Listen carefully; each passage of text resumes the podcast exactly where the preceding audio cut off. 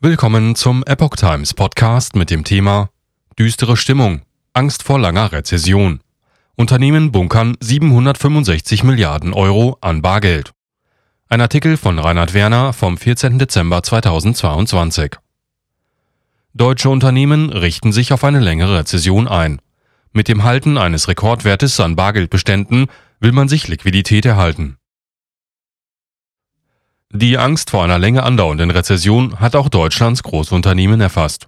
Bereits in der Zeit der Corona-Krise hatten sie hohe Bestände an Bargeld und Sichteinlagen gehalten, um sich Liquidität zu sichern.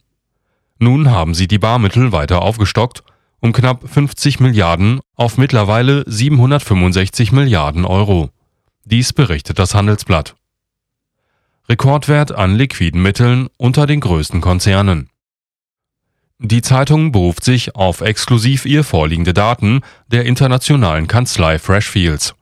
Diese hatte Statistiken der Bundesbank und der EZB über die Einlagen von mehr als einer Million Unternehmen ausgewertet. Die Bilanz war eindeutig. Die liquiden Mittel, die deutsche Unternehmen halten, sind auf 20,4 Prozent des Bruttoinlandsprodukts gestiegen. Allein auf die 100 größten börsennotierten Unternehmen entfielen 194 Milliarden Euro ein Plus von 34 Prozent gegenüber der Zeit vor Corona. Unter den Konzernen, die entgegen ihren ursprünglich optimistischeren Prognosen für 2023 aufgestockt haben, sind etwa Infineon oder die Deutsche Post. Der Trend zur Aufstockung von Barmitteln spiegelt sich in der gesamten Eurozone wider.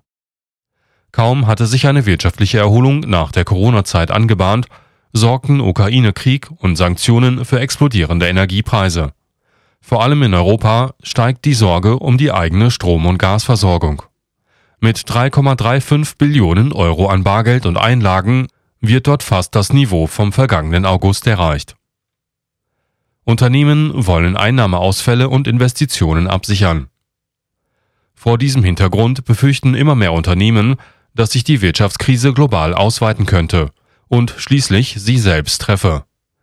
Die hohen Bargeldbestände sollen unter anderem als Notreserve für Krisenfolgen herhalten. Zugleich sollen sie den Konzernen aber auch die Möglichkeit erhalten, strategische Entscheidungen wie Investitionen oder Übernahmen abzusichern. Es wird immerhin schwieriger und teurer, Kredite zu bekommen, und Banken werfen ein Auge auf die Liquiditätsplanungen von Unternehmen. Wessel Heukamp von Freshfields erklärte gegenüber dem Handelsblatt, Niemand hatte den letzten Monat versucht, das Management für zu hohe Cash-Bestände, das Management für zu hohe Cash-Bestände zu kritisieren. Investitionen werden wieder stattfinden, viele davon aber in den USA. Zu den Konzernen, die am stärksten ihre Bestände hochgefahren haben, gehören Wohnbauriese Vonovia und Chemiegröße BASF. Vonovia will sich von Wohnungen im Wert von 13 Milliarden Euro trennen.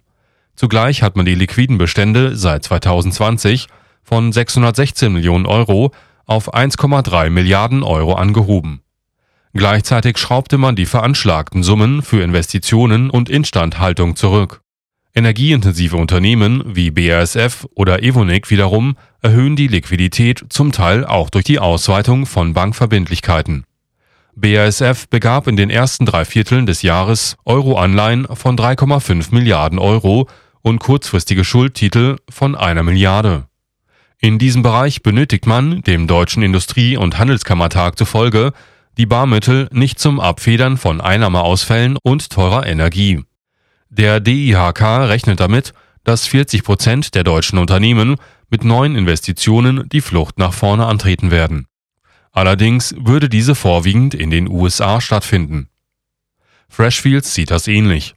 Sobald die Planbarkeit zurückkehrt, werde es wieder mehr Transaktionen geben. Cash sei immerhin zur Genüge vorhanden. Ob die Investitionen allerdings in Deutschland und Europa stattfinden werden, bleibt offen. Unternehmen wollten der Zinswende zuvorkommen.